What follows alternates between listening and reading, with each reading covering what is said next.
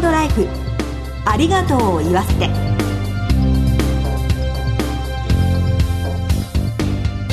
こんにちは。番組パーソナリティの栗林さみです。今回のコメンテーターは全日本総裁業協同組合連合会広報委員の内藤光力さんです。どうぞよろしくお願いします。内藤です。よろしくお願いします。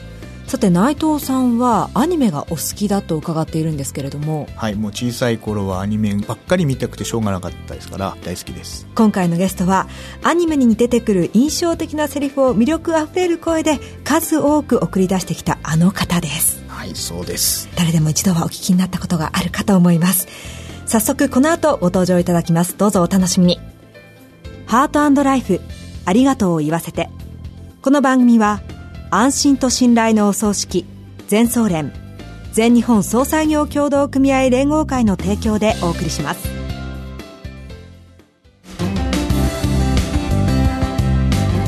改めまして番組パーソナリティの栗林久美です。全総連の内藤でございます。よろしくお願いします。では早速ゲストをご紹介しましょう。声優の神谷明さんです。よろしくお願いします。はい皆さんこんにちは。神谷明でございます。よろしくお願いします。お願いします神谷さんには今週から2週にわたってご登場いただきます。はい。ではまずはプロフィールを簡単にご紹介させていただきますが、神谷さんは劇団テアトルエコーの研究生でいらした昭和45年、魔法のまこちゃんで声優デビューをされました。シリアスな渋い役からハイテンションな3枚目まで声だけで幅広い役柄を自由自在に演じ分けて、筋肉マン、北斗の剣のケンシロウ、シティハンターのサエバリョウなど、人気キャラクターたちの声でおなじみです。また現在は声優を志す若者たちの育成にも力を入れていらっしゃいます。1回目の今日は声優のお仕事について伺ってまいります。はい、よろしくお願いします。よろしくお願いします。デビューが魔法のまこちゃんということなんですけれども、はい、その昭和45年、内藤さんが。はい、私が1970年生まれましたので、はい、本当に神谷さんの声は小さい頃はもうヒーローの声ですから。ありがとうございます。デビューされた当時って、今とはきっと声優事情って違ったような。そうですね。あの、まず、声優になろうという人は、そんなにいらっしゃらなかったような気がするんですね。声優になるための養成システムっていうのもありませんでしたし、ですから僕もあの、劇団に入って、で、あの、劇団の先輩が、舞台でも大活躍をされていたんですけれども、同時に声優としても活躍されていて、もう本当にあの、そうそうたるメンバーがいらっしゃったんですね。例えば、NHK ひょっこりひょうたん島の海賊虎ひげという役をやっていらっしゃいました、熊倉和夫さん、えー、ルパン三世の山田康夫さん、えー、銭形のとっつぁんの納屋五郎さん、からあと役名で言うと、アッコちゃんがいて、サリーちゃんがいて、ハイジがいるという、そういう劇団で、先輩がその舞台だけでは経済的に十分ではなかったので、やっていた仕事の中の一つに声優があって、で、そうそうたるメンバーがいらっしゃったんで、その先輩たちが敷いてくれたレールの上に、まあ、ちょこっとこう乗っけていただいて、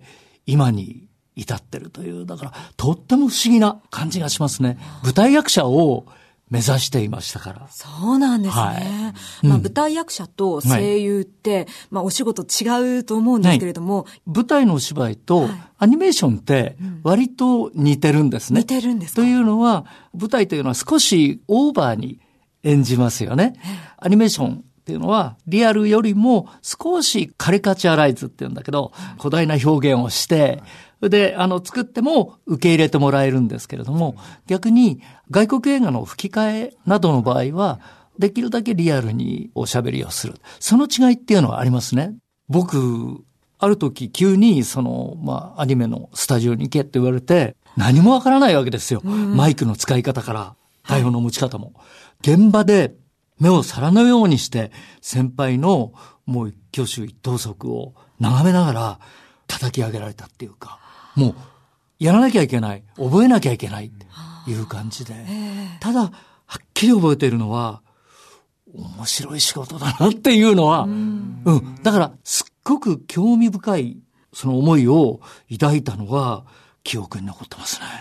はい。どういうところが面白いと思いましたか？あの、スクリーンにまあ絵がこう映ってるんですけれども、その前でそれを見ながら演じてるわけですよね。うん、で、僕はその後ろで、そんなにセリフがないですから見てるんですけど、うん、もうほぼ同じような動きとか表情を作って先輩がやっているのがすごく面白くて。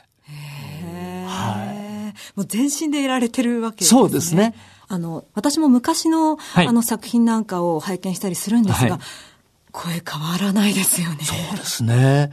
あの、今僕71になったんですけれども、はいえー、その年齢になって、本当に声だけは年取らないなと思いますね。普通はね、はい、ちょっと低くなっちゃったりとか。そうですね。はい。今も続いてるアニメってあるじゃないですか。はい。はい。自分が子供の頃の聞いてた時のような感じですごいですからあの、野沢雅子さん。はい。今もドラゴンボールを、昔のフィルムをきれいにして、で、つなぎ合わせて作ってらっしゃるんですけれども、現役で、ご飯ごく5点の声を出してらっしゃるんですよ。で、野沢さんは、まあ、あの、お笑いの方が最近暴露してますけれども、はい、僕より遠上ですから。すごいですよね。はい。でもそういう先輩を見るにつけ、まだ大丈夫だなという安心感、道しるべになってくださっているんで、目標がね、見える。残念な話で亡くなった方なんかも本当に亡くなる1年とか、下手したらもう何ヶ月前ぐらいまでずっと現役でやってらっしゃる方の直前までお仕事をされている先輩多くて、で、やっぱりそういう先輩が大きな目標になっていて、現在は僕の知っている限りの最年長は、久米明さん。鶴瓶に家族に乾杯のナレーションやってらっしゃいますけれども、93歳。93歳はいでいらっしゃるんですか？いや、もうね。もう名ナレーターですね。自分で目標にしようにも、ちょっと無理だなってやっぱり思いますもんね。そのぐらいなんか奇跡的なお仕事を格尺としてなさってらっしゃるっていうのは励みになります。で、いつまでも僕らって現役を続けていたいという思いはあるんですけれども、まずやっぱり、いわゆる功績アーティキュレーションっていうんですけれども、口があまり回らなくなってくるということがあるんですね。これ50代ぐらいから徐々に来るんですけれども、それをいかにして維持するのかっていうことは、やっぱり毎日の鍛錬というか、どうすればいいのかって正直言って、わからないんですよ。はい、だから、お会いしたら聞いてみたいと思うんですけれども、僕らは僕らでやってるんですけれども、他にね、何かあるんじゃないかなってやっぱり思いますよね。あの、企業秘密なところもあると思うんですけど、はい、どういうことを具体的にやられて僕は、そうですね、今から20年ぐらい前に、狂言を始めまして。はい。その発声方法と、それからあの、現役で今でも歌を歌ってるんですけれども、その歌の中で大きな声を出せる歌を歌ったり。はい。だから、狂言の発声は本当にすごいのは、はい、例えばあの、もう大きいからマイクに向かって言えないんですよ。はい、ハートライフ、ありがとうを言わせてって言うと、腹筋がものすごく緊張して、横隔膜を上下させて声を出すという動きになっているのと、うん、今の声は喉に全く負担がかからないんですよね。かからないですね。今、はい、あの、マイクから90度くらいね、違う方を向いて 喋って、そしてこのタイトルを言ってくださったという感動に今震えて、ちょっと今何が何やらになっているんですけど。それであのーえー、あとは、例えば、アイウェオの展開ってありますよね。うんうん、アイウェオ、ユエオは上は弱い弱い上。はい。こういうのをやったり、それで特に、あの、自分の苦手な行ってあるじゃないですか。ええ、それはもう確実に。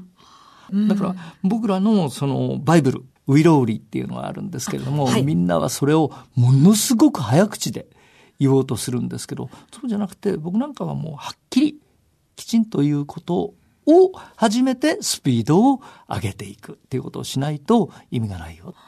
それから言葉の意味もちゃんと考えて。だから、拙者、親方と申すわ。で、こういう、ちゃんと工場としてやっていかないと、10年以上前は、台本現場私、絵も当日見る。そんないうところでやっていたんですね。で、ゲストの人も、自分がどんな役かわかんないんですよ。